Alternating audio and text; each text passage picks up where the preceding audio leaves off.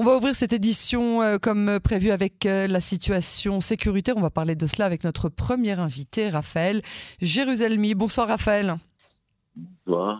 Merci d'avoir accepté d'être l'invité de notre édition de ce soir. Je rappelle que vous êtes ancien officier du renseignement euh, et auteur de votre dernier ouvrage In Absentia qui paraît aux éditions Actes Sud.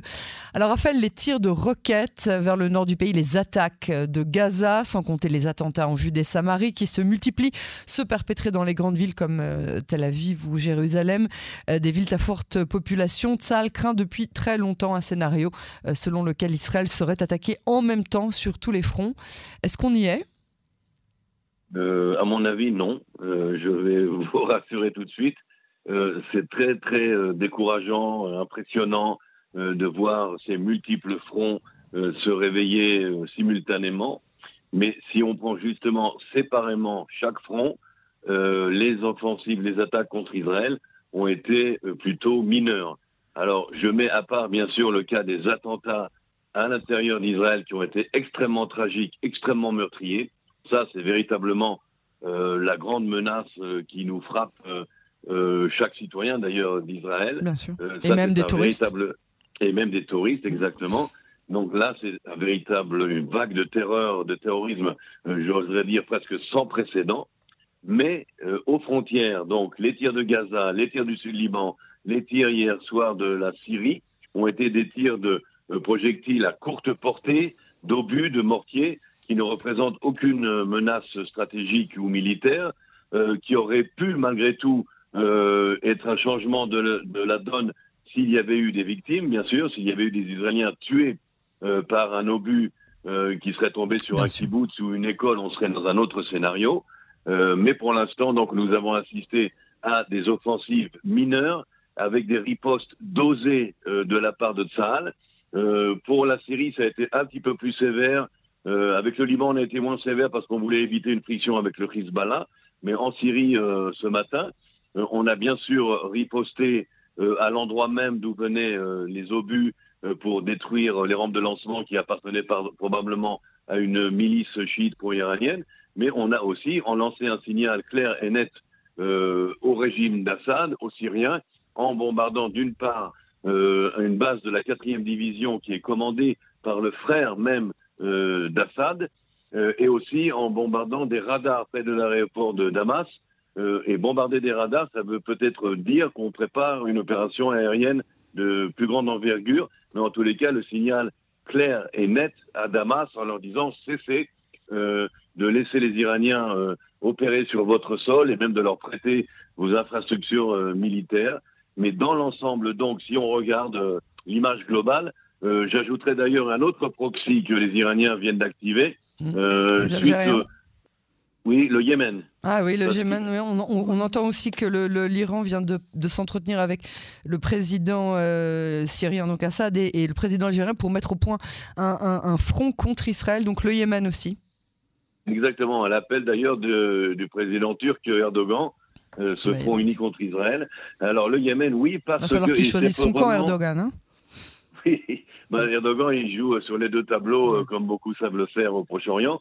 Mais euh, donc j'insiste quand même sur le Yémen parce qu'on n'en parle pas beaucoup et justement c'est peut-être la menace la plus sérieuse euh, parce que avec les, pour parler avec les Saoudiens, cela veut dire que les hostilités vont cesser au Yémen, que les Iraniens vont renforcer leur présence avec les rebelles Houthis qui ont des missiles euh, de croisière capables d'atteindre la ville d'Elat.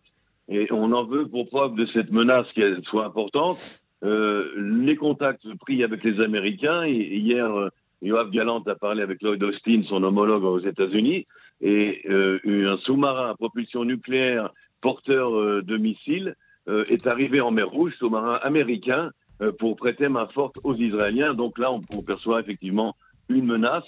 Mais malgré tout cela, ce qui est inquiétant, c'est effectivement le, multifrontal, mais avec des, offensives de petite envergure qui sont en fait euh, traitées euh, très très rapidement et très très bien.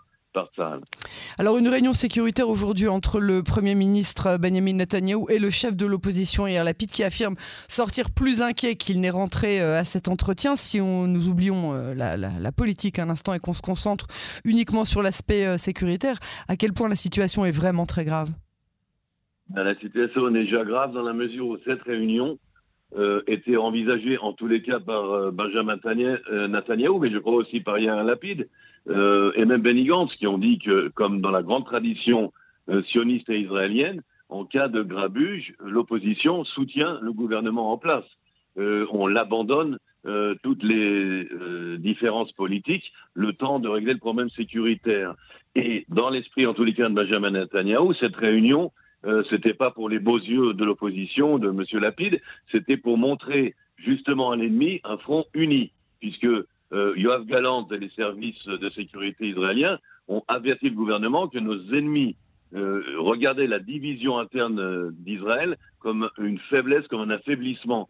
Et donc, Benjamin Netanyahu a invité Lapide pour montrer un front uni. Et eh ben, c'est loupé. Euh, Monsieur Lapide est ressorti euh, très très très sceptique euh, en disant qu'il était encore plus inquiet que lorsqu'il était rentré. C'est ce qu'avait dit Netanyahou aussi hein, quand il était chef de l'opposition et que Lapide l'avait convoqué pour une pour une réunion une, une, réunion du même un briefing sécuritaire hein, du même genre. Il était ressorti en disant exactement la même chose qu'il était plus inquiet en sortant qu'en rentrant. Il se renvoie. C'est comme vous l'avez dit, c'est effectivement de, de la politique. Euh, c'est le vaudeville de la politique. D'ailleurs, à l'époque, Benjamin Netanyahu avait refusé plusieurs fois de venir euh, au briefing. Euh, les accusations refusent de toutes parts. Benjamin Netanyahu dit qu'il a hérité de tous ces problèmes de par le gouvernement Bennett Lapide, ce qui est évidemment une, vaste blague. on parle ici de plusieurs années de laxisme. Aujourd'hui, les, les, maires des villes du nord d'Israël euh, ont parlé de ce laxisme. Ça fait des années qu'ils demandent à corps et à cri euh, qu'on améliore euh, les abris et qu'on construise de nouveaux abris dans le nord d'Israël. Si, imaginez-vous que si nous rentrons en conflit avec le Hezbollah ou même avec les Syriens, euh, notre grand point faible, ça sera véritablement extrêmement dangereux pour Israël, ce sera le fait que notre population civile est mal protégée. Et alors que ça fait des années qu'on réclame à corps et à cri des abris et que l'argent va dans des accords coalitionnaires qui n'ont rien à voir avec la sécurité de l'État d'Israël. Alors un autre point qu'a relevé euh, Yair Lapid euh, et qu'il a reproché euh, à Benjamin Netanyahu d'avoir un gouvernement qui est mal géré, une, journée qui a été marquée par des déplacements de Netanyahu avec son ministre de la Défense qui a été limogé, Yoav Galant, mais qui reste en poste, qui continue d'agir comme si rien ne s'était passé. C'est quoi cette, cette situation? Est-ce qu'Israël a un ministre de la Défense à 100% ou vers la porte de sortie? Euh, non, moi je crois que le ministre de la Défense est en pleine activité, même euh, s'il est peut-être menacé dans sa survie euh, politique, il fait son travail, il se consacre à 300% aux problèmes sécuritaires auxquels Israël fait face aujourd'hui.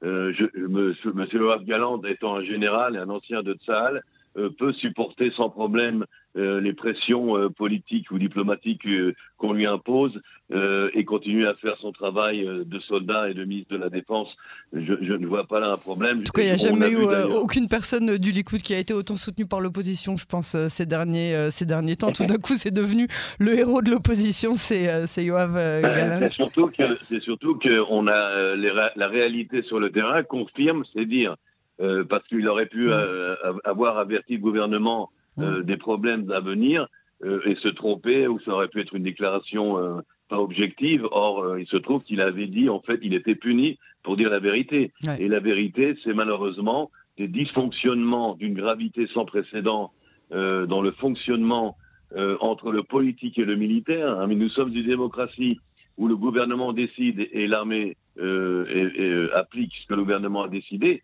mais il y a une sorte de règle du jeu, il y a un rapport euh, entre le politique et le militaire qui, depuis 1948, a toujours très très bien marché, euh, eh bien aujourd'hui, il n'existe plus. Il y a une perte de confiance euh, d'un côté comme de l'autre. Il y a, il y vraiment des dysfonctionnements euh, qui ne sont d'ailleurs pas dus à M.